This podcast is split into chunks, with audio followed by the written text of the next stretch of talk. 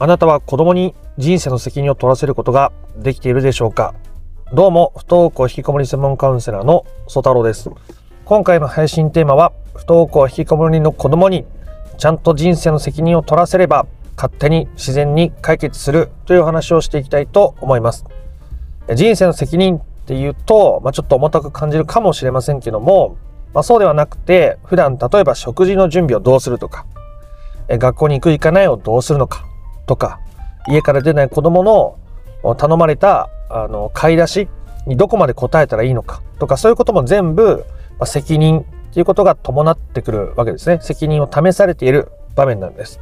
でこれを一つずつ整理していけば、子供が自分で自分の人生をこう生きていかざるを得ない、選択をせざるを得ない、責任を取らざるを得ない環境に自然となっていくんですね。でもそれは責任を取らせるっていうこうすごく強い押し付けではなくて自分で選ばなくちゃいけなくなるっていう自然な状態を作り出すことができるわけです。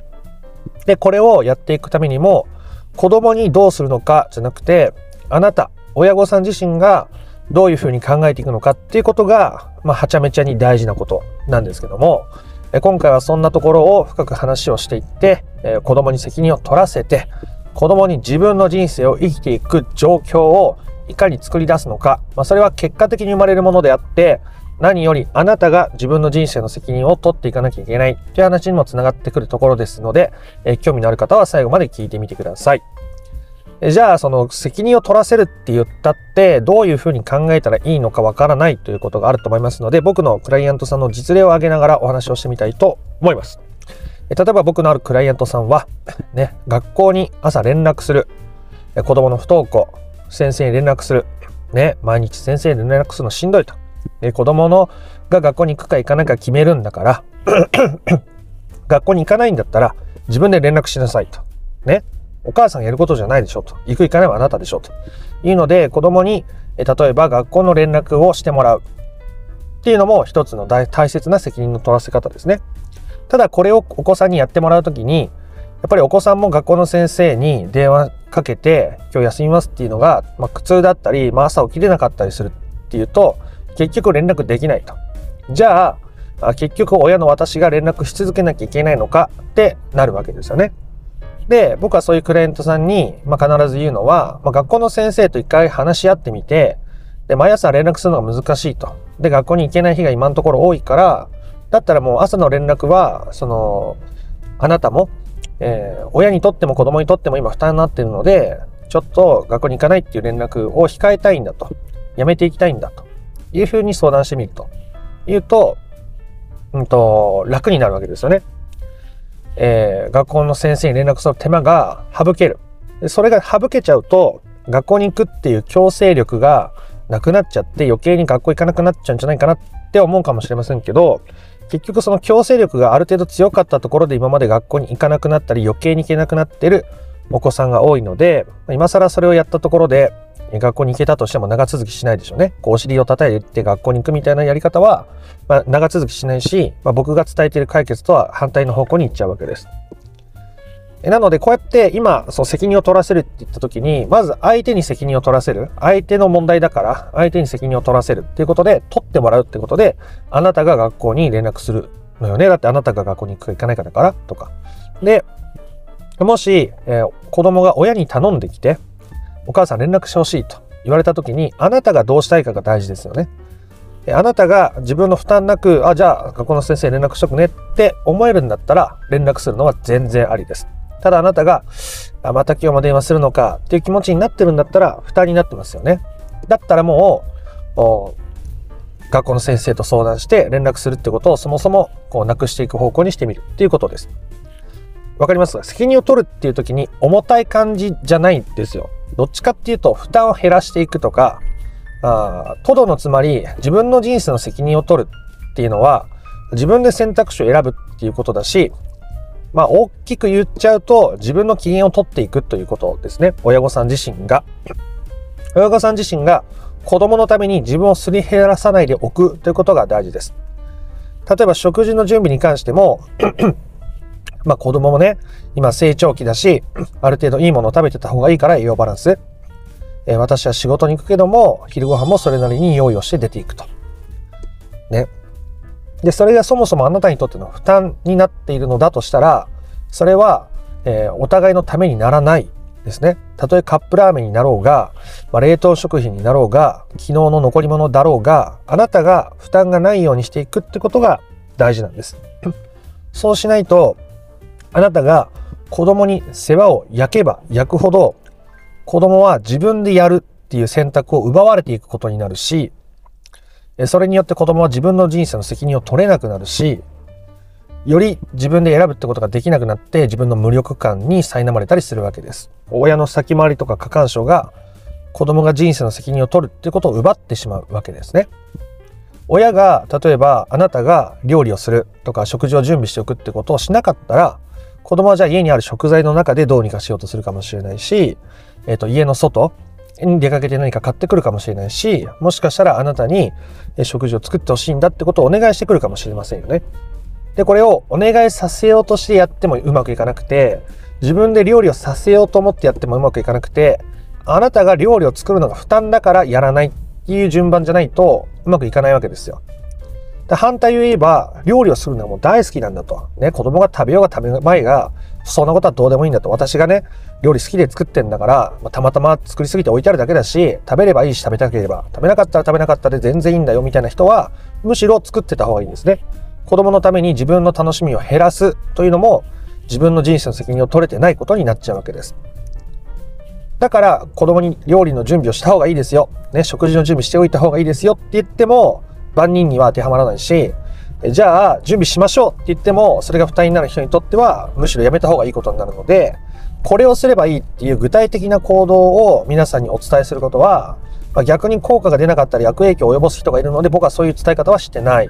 ある程度抽象的な話になっちゃうわけですね、どうしても。まあ、その分理解が難しかったり、自分で考えなきゃいけないんですけど、この自分で考えるということ、そもそもが自分の人生の責任を取るということと繋がっているわけでございます。あなたは子供に何かやっていること、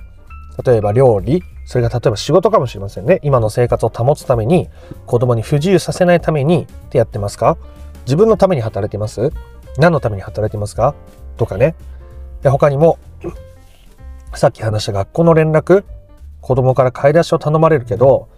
ね、子供も今家出れないし、人目が気になるっていうし、買ってきてあげた方がいいのかな？って、あなたが頑張りすぎる。あなたが自分の人生を犠牲にして子供に、子供に尽くそうとすればするほど、子供は自分の人生を生きられなくなります。ね。で、時に、こうやってあなたが、ここから先はもうできないと。ちょっとね、さすがにいろいろ考えたら自分を消耗させているってことに気づいたから、できないってことを子供に伝えた時に、もちろん子供から反発があるパターンがあります。そんなこと言ったってできないんだからやってもらわないとどうするんだみたいな状態ですね。まあそれなりに親子の信頼関係が崩れていて、うんと関係が悪い時に起こることですけども、まあ、とはいえあなたは自分の事情を伝える必要がありますよね。あなたがそうやってやってほしいと。ね。やってほしいなってやってほしいってちゃんと言われないとなんか不公平だし、お母さんもそれをやりすぎることによって、すごく疲れてしまうから、まあ、あなたのために何かやりたいという気持ちはあっても、ちょっと追いつかなくなってきてるんだってことを正直に伝えることですね。で、こういう時に、えっ、ー、と、お母さんがやりすぎちゃうと、あなた何もしないでしょ？とか、あなたが自分で動き出すためにお母さんはもう手を出さないようにするから、みたいなことを伝えちゃうと、これはペケですね。ペケ。失敗すると思います。子供は自分のことを親が動かそうとしているって感じてしまって、余計に拒絶が強くなったり、口を聞いてもらえなくなったり、関係が悪化していく可能性が高いですね。お母さんが無理なんだと。自分の事情によって難しいと。いうことをちゃんと伝えること。そして、えあなたにできることはしていくよという態度でいること。これを一つずつ整理して伝えていくことで、子供は拒絶されているわけではないけども、相手は自分の都合、親は親の都合で自分にできることに制限があるんだなということが感じられるようになっていくわけです。これは一回でうまくいく人もいますし、何回も重ねて対峙していくこと、向き合っていくことで、え解消されていくパターンもありますけど、基本的に繰り返していくことによって、相手はこう親に人生を依存するとか、親が人生に干渉してくるっていうことがなくなっていくので、言ったら自分の人生を生きないでいられる理由を、今親に持っていたとしても、あなたがそうやって整理していくことによって、俺は親がこんな風だからとか、親がこんな風に先回りしてくるからとか、親がこんな、親みたいに私はなれないからとか、そういう親を理由に自分の人生を否定したり、生きられないっていう理由がなくなっていくんですね。だって親は親で自分のことを大切にしているし、自分の人生を生きようとしているし、生きているし、その上で私の味方をしてくれようとしているし、理解を示そうとしてくれているし、でもそれには限界があるし、じゃあ私はこの、この中、親がここまで、私がある、ここの中でどうやって私は選択していこうってことになっていくわけですよね。自分で残された選択肢を自分で選ぶってことが自然発生するわけですよ。相手に選ばせるわけじゃなくて、選ばざるを得ない状況に自然となるわけです。あなたが無理をしなければね。あなたが無理をすればするほどその選択肢を奪うし、あなたが子供を変えようとすればするほどその選択肢を奪うことになります。子供の生きる力を奪うことになっていくんですね。なので、あなたが自分を優先するってことがめちゃめちゃ大事。あなたがどうしたいかですね。さっき言った料理を用意したいのか、あしょうがないからやってんのか、子供のためにって言って自分をすり減らしてないのかとかっていうことをちょっとずつ感じてみるということです。あなたが普段子供に対してやっている家事、ね、洗濯とかも子供の分やってる方も多いと思いますけども、もうどこまで自分が自分をすり減らしてやってるのかなね。そういうことをちゃんと自分は理解しておいてあげることが大切ですよね。仮にあなたが、ああの選択するのが大変だとして、お母さんちょっと選択するのも大変だと。ね。ちょっといろいろ大変で、えー、やりきれないと。だからあなたはあなたの分をやってほしいと。ちょっと、何日か溜め込む時があるかもしれないけども、まあ、やれる時やるけど、あなたも手伝ってくれたら、まあ、助かるとか、言っとくとかですね。まあ、この辺はその時の信頼関係によるんで、えー、ただただ僕の言葉をなぞっても、おそらくうまくいかないですけど、今みたいなあコミュニケーションを重ねていくことで、だんだんとあなたは自分の気持ちをより尊重できるようになるし、このまま自分の選択肢の中で自分の選択をしていくので、自分を尊重するってことにつながっていくわけですよね。そういう先に、じゃあ自分はこういう人生を生きてみよう。私はこういう学校に行ってみよう。私はこの曜日から学校行ってみようかな。みたいなことを自分で選べるよわけですよね。自分で選んだことを、えー、自分でやってみて、そこで確かめて、え、前に進んでいくっていうのはめちゃくちゃ人生において大切なことですよね。自分の人生ですから。子供は子供の人生がありますから。あなたにあなたの人生があるように。なので、ここの人生の責任を取らせるという時に、まず大事なのは、あなたが自分をすり減らさないこと。子供を自分の思う通りに動かそうとしないことですね。それはつまり、あなたがどうしたいか、あなた自身がどうしたいのかっていうことに意識を向けていくことによって、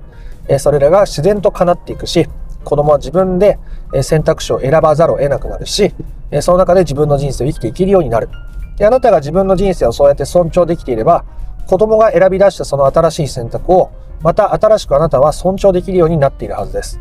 そして不登校引きこもりは本質的な解決に向かうという話でございますので、えー、取り組める範囲で取り組んでみてもらえたらいいんじゃないかなと思います。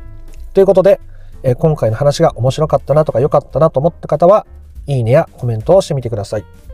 そして不登校引きこもりの、えー、解決法について順序立てて知りたいよという方はですね、説明欄の URL から公式 LINE に登録していただけると、不登校引きこもり解決のための三種の神器という動画セミナーを無料でプレゼントしておりますので、よかったら受け取ってみてください。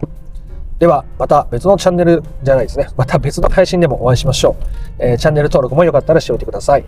あなたの不登校引きこもりの問題が本質的な解決に至ることを心から願っております。ありがとうございました。ソ太郎でした。